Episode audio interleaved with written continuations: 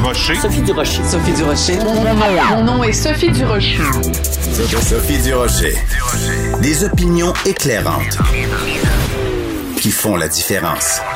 Cube Radio.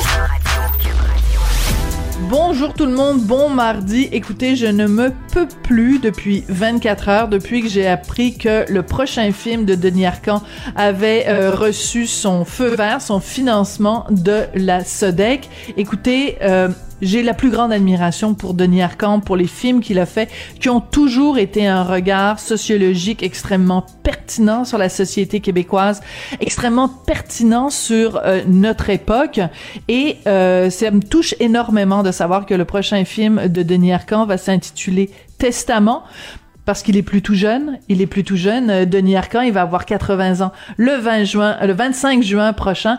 Donc, Testament qui est décrit comme un touchant récit mettant en scène un homme âgé qui n'a plus foi en l'humanité, mais qui découvre pourtant de nouveaux repères et ainsi son bonheur. Ben, en tout cas, moi, c'est mon bonheur de la journée de savoir que on va avoir droit à un prochain film de Denis Arcand. Quand j'ai vu ça, j'ai poussé un très enthousiaste. Ben voyons donc.